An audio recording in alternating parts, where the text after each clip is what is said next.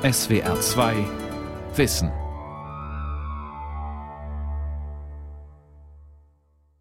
Mit der SWR 2 Aula und dem Thema Warum gibt es in Deutschland keine Bildungsgerechtigkeit? Am Mikrofon Ralf Kaspari. Über diese Frage habe ich mit Heinz-Peter Meidinger gesprochen. Er ist Leiter eines Gymnasiums und Präsident des Deutschen Lehrerverbands. Und meine erste Frage war, ob Deutschland nicht das Thema Bildungsgerechtigkeit völlig verschlafen hat, weil wir ja erst seit ein paar Jahren darüber diskutieren.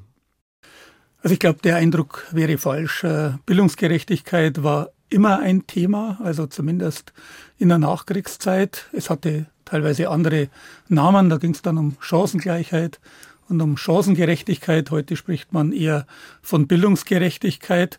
Aber das Thema, das heißt also, dass es einen Zusammenhang gibt äh, zwischen sozialer Herkunft und Bildungserfolg, äh, das glaube ich, äh, hatte die Bildungspolitik zumindest in der Nachkriegszeit immer schon im Fokus. Ja, ich habe es deshalb gefragt, weil die OECD ja aus meiner Sicht das Thema permanent ins Bewusstsein der Öffentlichkeit gerückt hat. Das ist richtig. Also das Thema spielt natürlich eine besondere Rolle, seit Deutschland an den PISA-Studien teilnimmt und den TIMSS-Studien. Das wäre etwa 1998, 2000. Also ist etwa 20 Jahre her. Und die OECD hat eben einen sehr, ja, wie würde ich sagen, einen sehr konkreten, eingeschränkten Begriff von Bildungsgerechtigkeit, nämlich die Frage, wie viele Kinder gehen aufs Gymnasium, aus welchen sozialen Schichten, beziehungsweise wie sieht es mit dem Abitur aus mit der Hochschulzugangsberechtigung. Das heißt, Sie meinen, die OECD hat, äh, hat so ein Bildungsideal, dass möglichst viele Kinder auch aus sozial schwachen Familien oder Schichten aufs Gymnasium gehen sollten? So ist es. Also im, im Endeffekt eine Vorstellung, kann man darüber reden, ob das überhaupt möglich ist, äh, dass soziale Herkunft und Bildungserfolg total entkoppelt werden. Also äh, entsprechend dem Anteil in der Bevölkerung auch den entsprechenden Anteil an Zertifikaten beim Abitur und so weiter. Also wir hatten äh, im Oktober wieder mal eine OECD-Meldung, eine PISA-Auswertung, wo wieder herausgekommen ist, ich zitiere mal die deutsche Presseagentur, Kinder aus sozial schwächeren Familien haben in Deutschland deutlich schlechtere Erfolgschancen in der Schule als Akademikerkinder. Interessant daran finde ich, wie gesagt, dieser Vergleich Akademikerkinder, Kinder aus sozial schwachen Familien. Die OECD äh, unterstellt immer, dass die gerade die Kinder aus sozial schwachen Familien auch aufs Gymnasium gehen sollten. Das heißt, Karrieren wie Akademikerkinder machen sollten. Das ist für mich ehrlich gesagt völlig unschlüssig. Es ist richtig. Also äh, natürlich äh, ist das ein Aspekt. Also inwiefern haben Kinder aus sozial benachteiligten Schichten auch eine Chance, aufs Gymnasium beispielsweise zu gehen. Aber sozusagen als Zielvorstellung zu haben, Bildungserfolg ist erst dann gewährleistet, äh, wenn ein Abitur da ist oder eine Hochschulzugangsberechtigung. Äh, das, glaube ich, ist eine äh, völlig falsche Vorstellung, die ja übrigens in Ländern, die diesem Ideal der OECD nahe kommen, mhm. also 70 Prozent, 80 Prozent Abiturienten haben, dann zu enormen Problemen führt. Also dieser berühmte Akademiker-Überhang, der dann da ist, beziehungsweise dann eben auch die äh, entsprechenden Überqualifizierung beziehungsweise Unterbezahlung. Hat aus Ihrer Sicht die OECD auch so ein bisschen zu diesem Akademisierungswahn in Deutschland beigetragen? Also, also dass auch Eltern jetzt immer mehr äh, das Ideale haben, mein Kind muss Abi machen und muss dann zur Uni. Also nicht nur ein bisschen, sondern äh, ganz eminent stark hat die OECD dazu beigetragen. Sie hat äh, im Grunde genommen ja auch ähm, konkret erklärt, wenn du nicht ein Abitur machst, dann verdienst du im Laufe deines Lebens, was weiß ich, 500.000 Euro weniger. Das heißt also, du wirfst sozusagen Geld äh, weg und Du hast äh, außerdem ein höheres Risiko, arbeitslos zu werden. Und man hat auch erklärt, äh, was übrigens auch nicht bewiesen ist, dass je mehr Akademiker ein Land hat, desto besser wird es ihm wirtschaftlich gehen. Alles das ist natürlich sehr fragwürdig. Wir haben eine Studierquote äh, in Deutschland über 50 Prozent. Ne? Über 50 Prozent. Also wenn, wenn wir allgemeine Studierfähigkeit und fachgebundene Studienbefähigung zusammennehmen, etwa über 50 Prozent knapp. Ja. Ich finde es interessant, dass Sie das kritisieren, weil Sie sind ja Leiter eines Gymnasiums. Nee, also äh, das ist äh, natürlich, man sieht natürlich auch jetzt am Gymnasium sozusagen die negativen Folgewirkungen. Das heißt also, dass äh, Kinder, die, ich rede jetzt gar nicht von Begabungen, aber Kinder, wo man auch merkt, äh, die sind nicht interessiert an einer theoretischen Universitätsausbildung. Die sind also sehr stark anwendungsorientiert. Die haben Freude an der Arbeit mit Händen, am, am Handwerk, natürlich auch an Technik und laufen dann das Programm des Gymnasiums, obwohl sie eigentlich an, an Schulen, die genau ihrem Begabungsprofil entsprechen, viel besser aufgehoben werden. Also viele sind fehl am Platze, meinen Sie, auch im Gymnasium und dann nachher erst recht an der Uni. Also fehl am Platz klingt immer so, als äh, würden wir uns sozusagen die, die, die Schüler wir sind aussuchen. richtig am Platz. Ach so, ja. Wir sind, äh, und wir sind äh, richtig am mhm. Platz. Nee, aber dahinter stecken ja dann auch Enttäuschungen. Ja. Also das heißt, äh, das werden natürlich dann auch keine guten Abschlussprüfungen. Viele gehen dann auch ab und haben das Gefühl, versagt zu haben, obwohl sie nicht versagt haben. Sie haben nur den falschen Bildungsweg gewählt. Gerade in Bezug auf diese Kinder wäre es ja falsch, von Bildungsgerechtigkeit zu reden. Also wenn man eigentlich müsste man sagen, das, ist, das wäre ja nicht gerecht, wenn jemand sozusagen äh, auf dem Gymnasium ist und permanent nur leidet. Ja. Und nicht das macht äh, gemäß seiner Talente und seiner, seiner Fähigkeiten. Ja. Es geht ja noch ein, ein Stück weiter. Äh, dadurch, dass praktisch akademische Berufe generell höher gewichtet sind als beispielsweise eine ausgeprägte Berufsausbildung. Also es ist ja praktisch ein Abstieg äh, vom Abitur äh, zum Meister. Das, äh, also, obwohl nach dem Abitur käme erst noch das Studium. Trotzdem, laut Statistik der OECD, wird sozusagen Berufsausbildung deutlich niedriger gewichtet es hat sich ein bisschen geändert, aber tendenziell immer noch als etwa eine Hochschulzugangsberechtigung. Das mit den Zahlen, glaube ich, stimmt auch nicht immer, dass ein Akademiker fast immer mehr verdient als, sagen wir, ein Meister. Also vor allem es kommt auf die Berufe an, ne? Es kommt auf die Berufe an. Also äh, auch, auch der berühmte Akademikermangel, der also äh, der immer äh, von der OECD auch prophezeit worden ist, den gibt's ja so nicht. Es gibt tatsächlich also einen Bedarf an zurzeit an Naturwissenschaftlern, an Mathematikern, an, an Technikern, an Maschinenbauingenieuren. Aber wir haben im Bereich der Sozialwissenschaften, der Sprachwissenschaften viele, viele Generationen Praktikum, die jahrelang nach einer adäquaten Stelle suchen und diese nicht finden. Was ist denn, Herr Meidiger, aus Ihrer Sicht Bildungsgerechtigkeit? also, also da müsste, das sind ja so zwei Begriffe, ja, ja. Bildung und Gerechtigkeit. Also das ist äh, tatsächlich eine ganz schwierige Frage überhaupt, was Gerechtigkeit ist und ob Gerechtigkeit im theologischen Sinne, im philosophischen Sinne überhaupt auf Erden äh, ja, das, einlös das lassen wir jetzt beiseite, glaube ich. einlösbar ist. Äh, aber also vielleicht brechen wir es runter äh, tatsächlich konkret auf Bildung. Was mhm. könnte Gerechtigkeit bei Bildung bedeuten? Äh, da würde ich verschiedene Stufen äh, und, unterscheiden. Das eine ist, es ist natürlich vollkommen klar, was ungerecht ist. Ungerecht wäre, wenn wir Kindern hindern würden, eine bestimmte Schulart zu besuchen, für die sie geeignet sind, diese besuchen wollen. Also da sind wir ja noch nicht so weit weg. Also äh, im, im Preußen des 19. Jahrhunderts konnte man eben nicht studieren, wenn man nicht äh, aus einer äh, die, die Militärlaufbahn äh, hatte oder adeliger Herkunft war. Das war ja die große Reform von Humboldt, das leistungsmäßig zu öffnen. Und es gibt heute noch viele Länder, äh, wo diese rechtliche Schranke da ist. Also es gibt äh, 20 30 Länder, da werden heute noch Behinderte nicht ins öffentliche Schulwesen äh, welche, gelassen. Welche Länder fallen in Vor allem afrikanische Länder, mhm. aber auch südamerikanische mhm. Länder. Die werden dann zu Hause versorgt und äh, das ist natürlich eine himmelschreiende Ungerechtigkeit. Die andere Frage ist, ist es ungerecht, wenn sozusagen äh, das ist ja angedeutet worden, wenn beim Abitur eine soziale Schichtung da ist. Ja, also da ist natürlich auch die Frage, woran liegt das äh, und ist tatsächlich der Maßstab der richtige?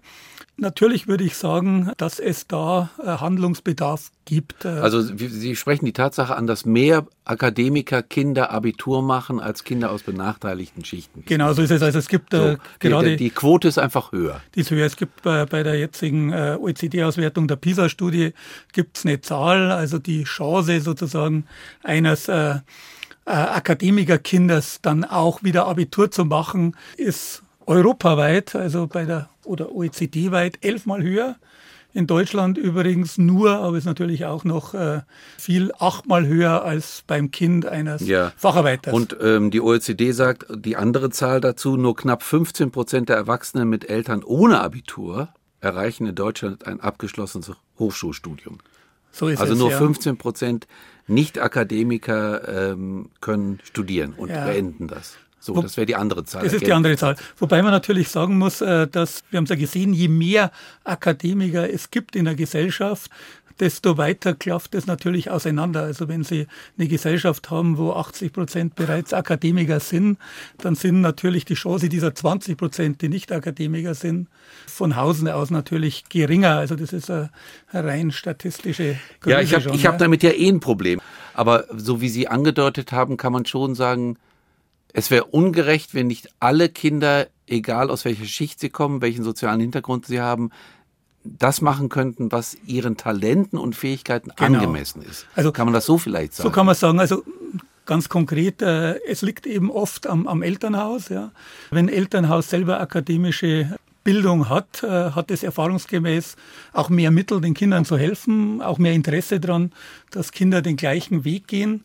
Und umgekehrt ist eben dieses, diese Motivation, gibt auch andere Gründe nun, Kinder sollen schnell Geld verdienen, nicht, hm. so schnell, nicht so lange der Familie auf der Tasche liegen. Warum dann bei nicht akademischen Familien dieser Drang sozusagen in die höhere Bildung geringer ist? Ich versuche das mal ein bisschen zu erden. Ich versuche ein Beispiel zu nennen. Wir nehmen mal eine Grundschule, ein talentiertes Kind, das wirklich äh, Talente hat, gut lesen kann, gut schreiben kann, sich für Literatur interessiert, bekommt aber aus dem Elternhaus null Anregungen. Sein Freund ist mittelmäßig talentiert, hat ungeheuer gebildete Eltern, bekommt jeden Abend Harry Potter vorgelesen, vielleicht auch schon mal ein kleines Gedicht von Goethe. So, ist das gerecht, diese beiden Kinder? Das eine wird schon im Elternhaus gefördert, das andere ist talentiert, aber wird eigentlich zu wenig gefördert. Also das ist natürlich das ist ungerecht. Ungerecht, das ist vollkommen klar. Die, die große Frage ist natürlich auch, was kann sozusagen Bildungspolitik da ändern daran? Weil äh, in dem Zusammenhang ist ja interessant die Freigabe des Elternwillens. Also äh, früher hatten wir ja Notenschnitte in den meisten Ländern, mittlerweile gibt es nur noch ein, zwei, wo der Übertritt ans Gymnasium an Notenschnitte gebunden ist.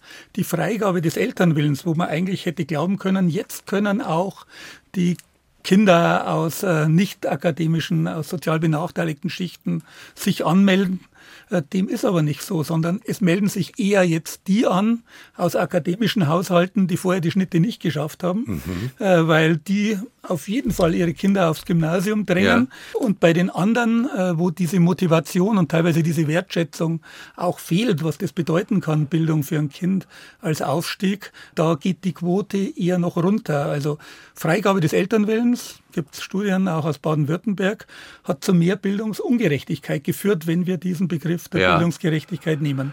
Und vorher, also in Bundesländern, in denen sozusagen der Lehrer entscheiden konnte, du gehst aufs Gymnasium und du nicht, da fühlten sich übrigens auch die meisten Eltern ungerecht behandelt. Ich kann mich noch sehr gut erinnern, ja. als bei meinen Kindern das soweit war.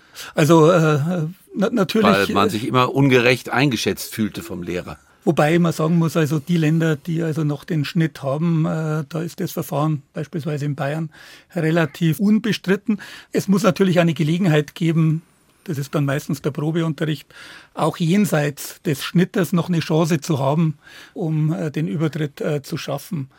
Es ist natürlich ein Hinweis, also Noten an der Grundschule sind natürlich schon ein Hinweis, wie die Leistungsfähigkeit gerade in den entscheidenden Fächern Deutsch und Mathematik, also Rechnen, äh, ist. Was ist jetzt Bildungsgerechtigkeit? Ja, äh, wir haben ja geredet also über Bildungsgerechtigkeit, also rein mal die Berechtigung glaube ich, ist vollkommen klar, es darf keine rechtlichen Hürden geben. Ja, also jedes Kind kann jede Schule und jedes Jeder Bildungssystem kind, besuchen, das es will. Oder das es will, beziehungsweise für das es dann auch geeignet, geeignet ist. Auch ist, beim ja. freien Elternwillen gibt es ja dann auch die Möglichkeit zu scheitern, ja, wieder mhm. zurückzugehen. Äh, es gibt natürlich noch eine viel weitergehende Vorstellung von Bildungsgerechtigkeit, nämlich Bildungsgerechtigkeit ist, wenn alle die gleichen Abschlüsse schaffen, beziehungsweise jeder nicht an einem allgemeinen Maßstab gemessen wird, sondern nur an seinen eigenen Fähigkeiten. Also man kann sich das natürlich auch so vorstellen, es ist ungerecht natürlich, dass man in soziale, also kein Kind kann was dafür, in welche sozialen Verhältnisse es hineingeboren wird. Da würde jeder sagen, ja, deswegen muss man vielleicht da was ausgleichen, Fördermaßnahmen und so weiter.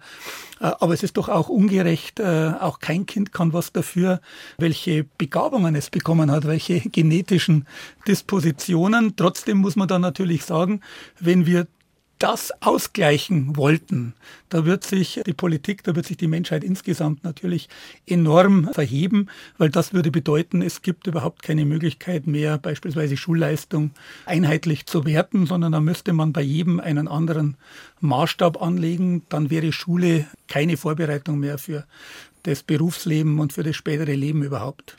Wir hatten eine ganz große Diskussion die letzten 15 Jahre, glaube ich, über Ganztagsschule. Und wir hatten ja. immer die Diskussion, dass die Ganztagsschule Bildungsungerechtigkeit ausgleichen könne, indem, Sie kennen die Diskussion, man sagte, nachmittags werden besonders die bedürftigen Kinder gefördert. Also die etwas schwach sind im Lesen oder schwach sind äh, in Mathematik, die werden gefördert nachmittags. Ist da irgendwas draus geworden? Es ist nicht, nicht, nichts draus geworden. Die Vorstellung, dass Ganztagsschule generell zu mehr Bildungsgerechtigkeit führt. Ich glaube, äh, die lässt sich nicht belegen. Äh, was wir natürlich haben, sind Kinder, denen die Eltern keine Unterstützung geben und die dann auch beispielsweise, äh, wenn sie Hausaufgaben machen, wenn sie Hilfe brauchen, zu Hause alleingelassen sind. Es gibt auch sowas wie Wohlstandsverwahrlosung. Und da kann natürlich ein Ganztagsangebot eine Unterstützung sein. Nur die Vorstellung der Ganztagsschule als Allheilmittel ist völlig verfehlt, weil Eltern, die ihre Kinder fördern, das ist immer ein dreimal und viermal höherer Effekt als eine Ganztagsschule. Das heißt, eine Ganztagsschule kann nie die Förderung durch Eltern, durchs Elternhaus ersetzen. Würden Sie auch so weit gehen, dass sie dann auch keine Kinder fördern kann, deren Eltern ihnen keine Unterstützung geben? Da ist ja die Notwendigkeit gegeben, nee. dass irgendjemand anderes ja. diese Kinder fördern muss. Also äh, natürlich äh, kann Ganztagsschule hier eine Förderung geben. Ja. Sie wird nur nicht dazu führen, dass es Bildungsgerechtigkeit gibt, äh, weil ein bildungsnahes Elternhaus zu Hause mehr Anregungen bietet als eine Ganztagsschule bieten kann. Interessant. Sie meinen also, diese elterliche Förderung kann man nicht toppen? Die kann man nicht toppen. Da gibt es eine ganz interessante Studie. Es ist immer die Frage, wie misst man Bildungsgerechtigkeit? Ich finde, die OECD geht einen völlig falschen Weg. Die macht nämlich immer so einen äh, Schnitt durch die Zeit. Also keinen Längsschnitt, sondern einen Querschnitt. Querschnitt. Also beispielsweise, wie viel besuchen das Gymnasium, wie viele äh, treten über aus den sozialen Schichten. Man müsste sich eigentlich anschauen, äh, vom Bildungserfolg her, was erreichen Kinder im späteren Leben, also beispielsweise auch ja. an Verdienst, äh, an Positionen. Äh, und da hat eine Längsstudie, die größte Längsstudie, die dazu gemacht worden ist, von Professor Helmut Fendt, der das über mehr als 30 Jahre gemacht hat, hm. herausgefunden, dass beispielsweise Gesamtschule im Vergleich zum gegliederten Schulwesen etwas mehr Kinder aus Arbeiterschichten zum Abitur bringt. Das aber, wenn man dann 20 Jahre später schaut, im Beruf diese deutlich abgehängt sind von denen, die aus äh, bildungsnahen Schichten kommen. Das heißt, äh, das, was die mitbringen sozusagen an Verhaltensweisen, an Verbalisierungsvermögen, nach wie vor elterlicher Unterstützung, auch nach dem Studium beziehungsweise äh, nach dem Abitur, führt dann dazu, dass das, was Schule scheinbar an Bildungsgerechtigkeit erreicht hat, wieder sozusagen äh, vernichtet wird. Ja. Das heißt, dann kann Schule eigentlich bei diesem Thema Gerechtigkeit nur an ganz kleinen Schrauben drehen. So ist es, ja. Also, Und wir, äh, wir diskutieren ja oftmals so, dass Schule ein Reparaturbetrieb ist. Ja. Also Schule kann was tun. Das wäre jetzt schlimm, wenn der Eindruck entstehen würde, man kann eh nichts tun. Also äh, die Familie und äh, die, die Herkunft äh, siegen am Schluss. Schule kann schon was tun. Ich glaube ja, Schule hat eine ganz wichtige Aufgabe bei der Bildungsgerechtigkeit. Wenn ein Ergebnis mich erschreckt hat bei PISA, neben anderen, die nicht so interessant waren, da war das das, dass 20 Prozent der Kinder nicht mal die Kompetenzstufe 1 erreichen beim Lesen bei den 15-Jährigen. Und da finde ich, hat tatsächlich äh, Bildungspolitik eine Aufgabe, diese Kinder so zu fördern, dass die dann auch eine erfolgreiche Bildungslaufbahn das äh, durchlaufen können, dass sie nicht vorzeitig von der Schule gehen, dass sie einen Abschluss schaffen. In dem Augenblick, wo aber Bildungspolitik den Anspruch erhebt, ich finde es schon vermessen zu sagen, wir entkoppeln soziale Herkunft und Bildungserfolg, äh, ist das schon eine maßlose Selbstüberschätzung äh, der Politik, die dann auch nur zu Enttäuschungen führen kann. Ne? Dann kommt halt wieder eine Schlagzeile, wieder ist es nicht gelungen, äh, Bildungs Her äh, Herkunft ja. und Bildungserfolg zu entkoppeln. Ja, wir züchten da die eigene Unzufriedenheit heran, habe ich das Gefühl, äh, ja. langsam in Bezug auf das Bildungssystem, ja. oder? So ist es. Was man mehr machen müsste als da, das ist, man müsste sich angucken, äh, wer ist denn eigentlich wieder seine soziale Herkunft erfolgreich? Äh, was ist das, äh, was Kinder erfolgreich macht? Und da werden wir feststellen, dass das vielfach halt Motivation ist, ja. Erkenntnis, das ist mein Weg des sozialen Aufstiegs und Unterstützung. Ja. Also ich habe mich das letzte Mal, äh, war ich in einer Gesprächsrunde von älteren Herren, ja, und da hat sich dann rausgestellt, da waren viele dabei aus Arbeiterschicht, aus landwirtschaftlichen Betrieben, äh, die seinerzeit der Pfarrer entdeckt hat. Also da hat der äh, Pfarrer gesagt, Mensch, äh, Eltern, euer Kind ist clever, der die in der Schule gehabt hat, äh, schickt die bitte auf eine weiterführende Schule. Ja, aber auch wenn man einige Meldungen liest, passiert das heute ja nicht mehr so in dem Sinne. Also es gab ja neulich eine Studie, wo gesagt wurde, dass Kinder aus sozial schwachen Familien in der Grundschule benachteiligt werden, automatisch vom Lehrer und schlechter benotet werden. Also äh, man muss immer äh, sich. Äh, Aber Sie kennen die Studie, oder? Ja, ja es gibt also, viele Studien. Ja mal durch die Medien. Die, es gibt ja auch die Studie, dass äh, was weiß ich, wenn jemand Kevin heißt, er schlechtere Noten kriegt, als wenn ja. er Ludwig heißt. Ja. Äh, aber äh, da bin ich ein bisschen skeptisch. Ich glaube, es gibt keine Lehrkraft, äh, die Kinder sozusagen absichtlich benachteiligt, weil sie aus sozial äh, was äh, sozial benachteiligten Schichten kommen. Was es gibt, wo ich dann mich selber auch outen muss, äh, wo ich auch selber so Beratungsgespräche schon geführt erlebt habe, äh, wenn ich Kinder habe mit deutlichen Sprachdefiziten, mit Migrationshintergrund, die den Übertritt überlegen, ja, äh, die, die eindeutig geeignet sind, äh, dass ich zu denen sage, also Gymnasium, den Übertritt zum Gymnasium. Zum Gymnasium, dass ich den Eltern sage und den Kindern, Gymnasium ist vielleicht nicht der richtige Weg für das so sehr sprachenorientiert. Äh, da wäre der Weg über ein berufliches Gymnasium, äh, über duale Ausbildung, die ja auch äh, dann im Endeffekt zur Hochschulreife führen kann, deutlich erfolgversprechender. Das heißt aber nicht, dass wir sozusagen diese Kinder mhm. benachteiligt haben. Im Gegenteil, ihnen einen Weg gewiesen haben, der ihren Kenntnisstand Verstehe. insbesondere ja. den Sprachdefiziten gerecht wird. Und wir sollten auch, wenn wir über Bildung und Bildungsgerechtigkeit sprechen, auch über sowas wie Zufriedenheit sprechen, oder? Zufriedenheit im Erwachsenenalter. Vielleicht auch sowas wie Glück. Also zufrieden mit sich selbst und seinen Leistungen zu sein. Ja. Das hat ja übrigens die OECD abgefragt, wie äh, Kinder aus benachteiligten Schichten auch an Brennpunktschulen, wie es mit deren Zufriedenheit aussieht. Und da ist in Deutschland die Zufriedenheit äh, bei dieser Schülergruppe deutlich höher als im Durchschnitt der OECD. Auch das ist natürlich ein ganz wichtiges Kriterium.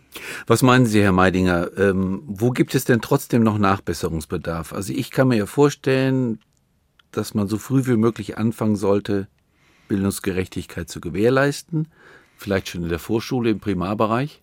Was meinen Sie? Gibt es also da noch Nachholbedarf? Das ist, das ist mit Sicherheit äh, der Schlüssel. Also wenn wir tatsächlich sagen müssen, wir wollen, dass alle Kinder ihre Begabungen auch ausleben können. Ne? Ausleben ne? können, äh, dass sie die übrigens auch entdecken und finden.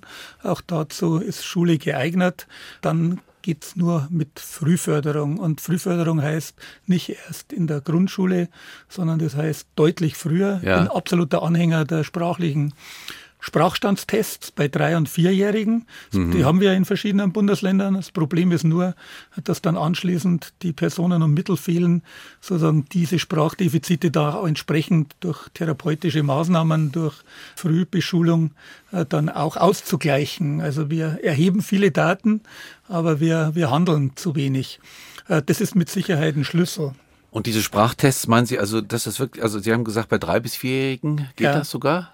Das geht, äh, ja. Also da gibt es äh, auch äh, anerkannte, entwickelte, gibt es auch Standards bundesweit, wie so ein Sprachstandstest aussieht. Der mhm. soll herausfinden, wo deutliche Sprachdefizite da sind, die dann auch ein Hinderungsgrund sind, in der Schule erfolgreich zu sein. Wir haben in äh, Nordrhein-Westfalen da teilweise ein Viertel der Kinder, die da sozusagen diese Anforderungen nicht erfüllen. Und Sie haben auch gesagt, wenn man Daten hat, äh, passiert zu wenig dann nachher. Also Kinder, die wirklich Förderbedarf haben, Die werden nicht gefördert, weil ja. keine Mittel da sind. Also ich bin ganz ehrlich gesagt nicht jetzt neugierig auf die nächste PISA-Studie, äh, sondern ich wäre neugierig darauf, was im Endeffekt an Handlungskonzepten umgesetzt wird. Ja. Äh, weil wir haben keinen Erkenntnisbedarf, wir haben einen Handlungsbedarf.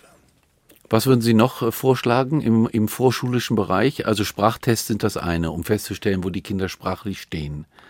Das ist, das ist mit, äh, mit Sicherheit ein Schlüssel. Äh, natürlich äh, ist das Zauberwort individuelle Förderung auch wichtig, äh, wobei man dabei auch sagen muss, also individuelle Förderung, um Leistungsschwächere, aber auch Leistungsstärkere entsprechend zu fördern, die Leistungsschwächeren, damit sie die Mindeststandards überspringen. Mhm.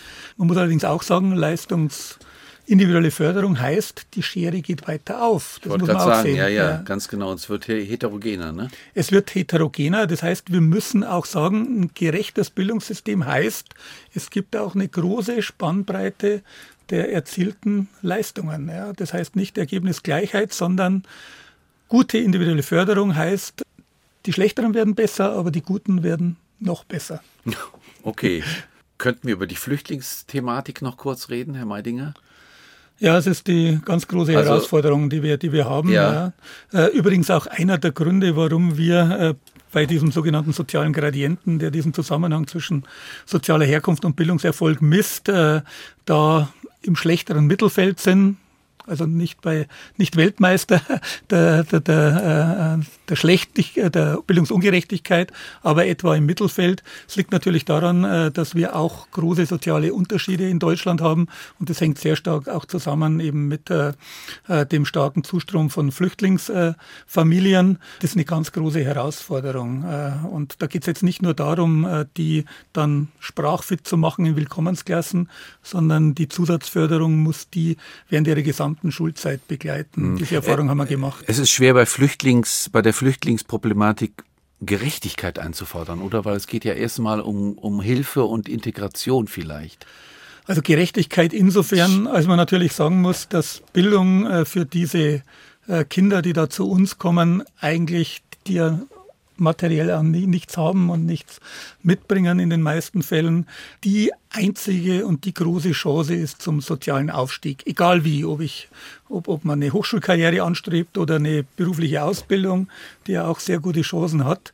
Äh, und deswegen ist es äh, so wichtig, äh, dass dieser Anschluss gelingt. Da haben wir, glaube ich, auch noch viel zu tun. Wir sind immer oft zufrieden, dass die wenigstens beschult sind aber äh, der Blick muss natürlich weitergehen. Haben Sie, Herr Meidinger, auf Ihrem Gymnasium in Deggendorf Flüchtlingskinder?